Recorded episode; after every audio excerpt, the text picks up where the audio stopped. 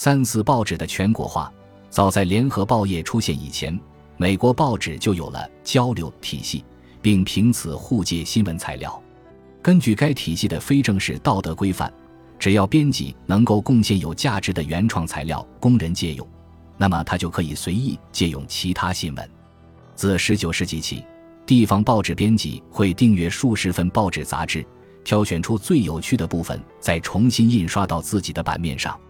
同样，编辑们也经常截取古典文学片段加以循环利用。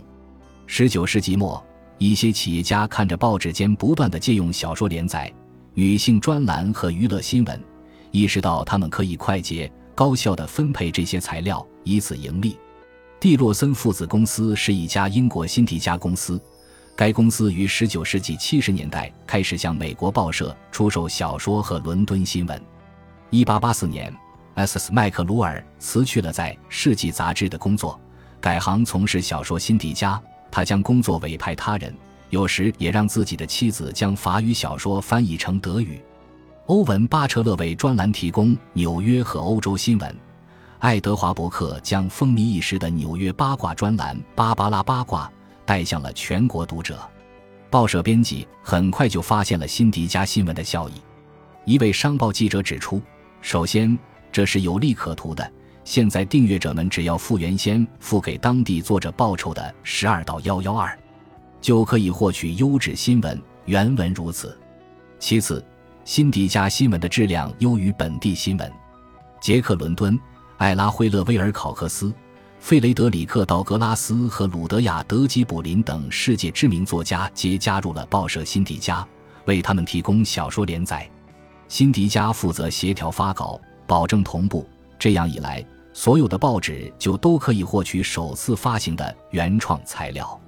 到19世纪90年代，包括密尔沃基在内的美国所有城市报纸都成了报业辛迪加的客户。19世纪末。版权法减少了可供免费交流的新闻材料数量，这进一步促进了辛迪加的发展。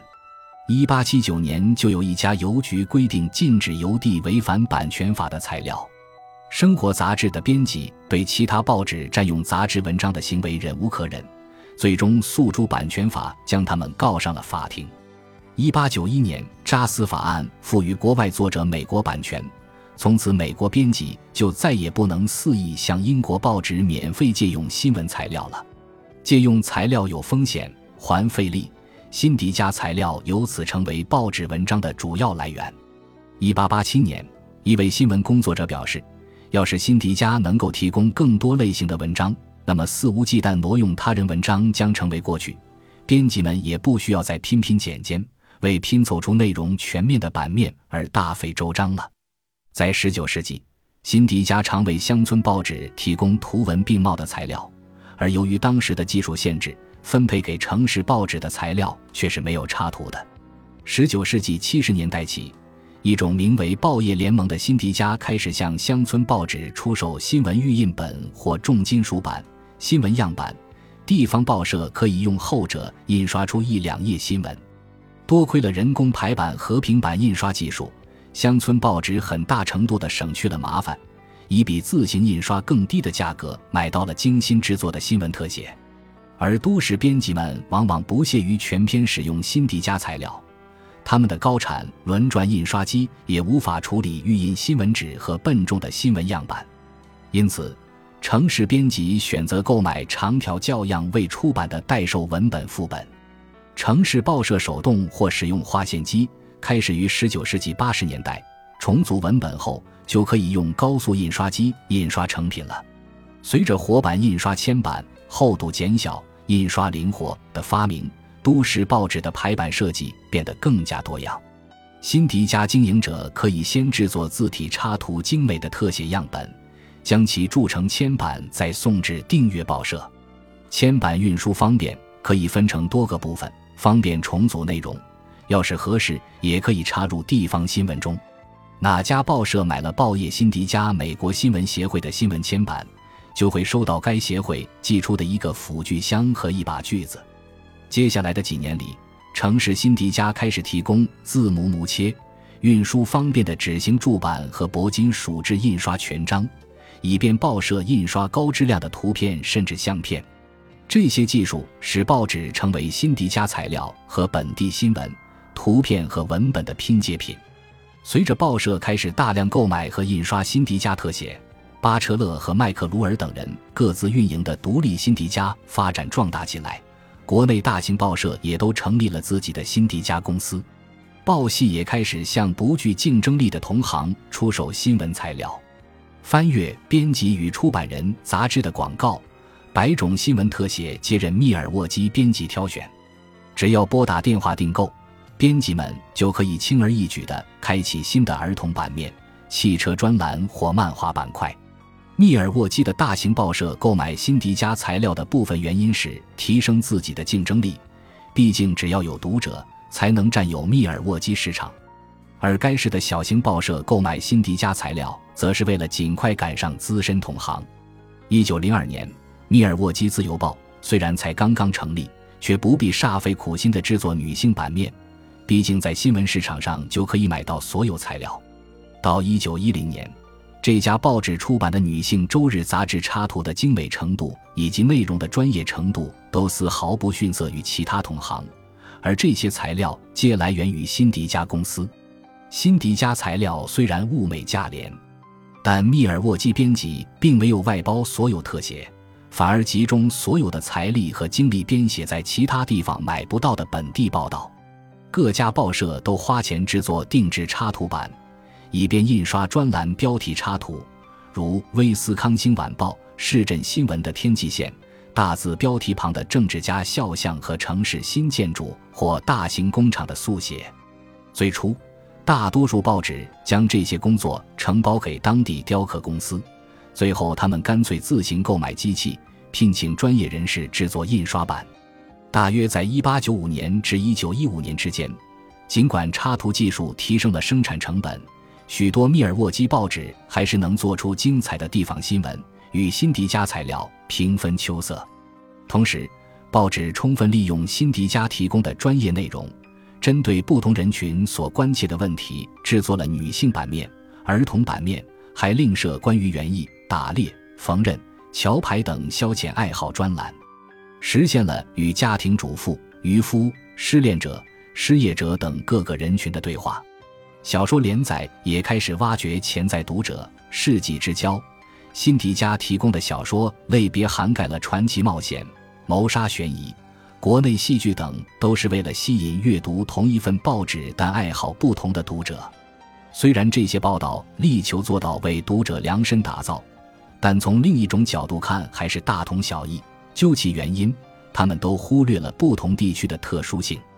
最显而易见的，莫过于辛迪加特写都利用了读者对城市生活的共有体验。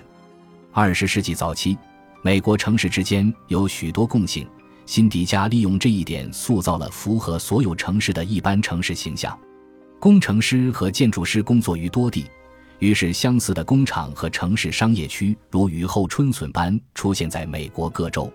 铸铁建筑成为全国多地建筑商首选。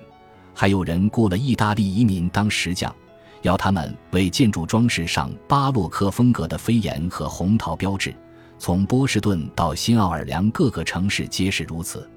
承包纽约中央公园和展望公园的奥姆斯特德公司，后来还为美国设计建筑了数以千计的公园和公墓。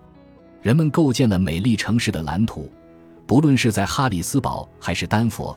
每个城市的公共建筑都可见希腊式的石柱和穹顶，以及讲究对称的文艺复兴风格庭院。基于分区制，一九零零年，人们对此几乎闻所未闻。到二十世纪二十年代中期，却大为流行起来。全国各地的城市规划都大抵相似。对于汽车缓解住宅区过度拥挤的能力，城市规划者持乐观态度。他们在二十世纪二十年代指挥建造了公园道路弯弯曲曲的林荫高速公路，方便郊区住户交通出行。因此，撇开密尔沃基的独特之处，德式建筑和绵长的湖滨地带不谈，这座城市的大部分景观都多少有其他城市的影子。密尔沃基的酿酒厂与费城的地毯制造厂或匹兹堡的铸造厂看起来没有什么两样。市内威斯康星大道上的铸铁楼与纽约苏荷区或路易斯维尔主西区的铸铁建筑也无甚差别。森林之家墓地的小路蜿蜒曲折，布鲁克林格林伍德公墓和奥克兰山景墓园也是如此。而设计于1923年、1925年经市政府审议通过的密尔沃基盘旋交错的公园道路系统。同纽约布朗克斯的东方大道和华盛顿的海滩大道都极为相似。美国城市居民的工作场所和行驶道路相似，并不意味着他们的生活也相似。但也正因为城市间的建筑景观相似，辛迪加公司和全国广告商得以诠释一种各地居民，不管是密尔沃基人、匹兹堡人、路易斯维尔人还是华盛顿人，都能理解的城市生活。一九零七年，《密尔沃基新闻报》的末版上就刊出一幅城市生活的一般图景：高耸狭长的城镇建筑、钟楼和教堂塔尖，这在国内随处可见。此外，辛迪加充分利用了美国城市的文化和民族共性。十九世纪中期，爱尔兰和德国移民涌入美国；到了二十世纪早期，几乎所有的城市居民都有可能遇到这些移民群体。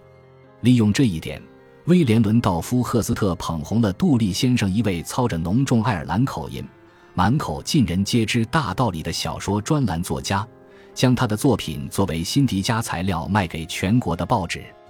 还有每周日发行的《科茨纽加马家的孩子》这部漫画的主人公们调皮捣蛋，说话时英语里还混杂着德语。其他辛迪加特写将城市娱乐场所和出入这些场所的人群都呈现在读者眼前。在 W.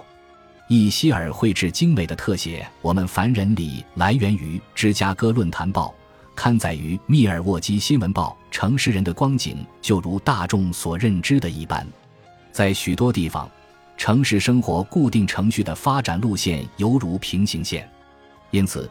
每每看到如题为“业余杂耍公寓楼”和“现代艺术”等讽刺典型城市人的文章，不论是普通读者还是艺术家，都能心领神会，付之一笑。为城市读者编写的辛迪加材料，重塑了读者对自我的认识。读者看着特写里的漫画，忍俊不禁，逐渐接受了漫画传达的观点，并受到漫画里的视角和词汇的潜移默化。以此来理解和谈论自己的城市生活。随着时间的推移，辛迪加特写巩固了报纸读者对自我的身份认同。他们不再仅仅是密尔沃基人、洛杉矶人或亚特兰大人，而是城市人。本集播放完毕，感谢您的收听。喜欢请订阅加关注，主页有更多精彩内容。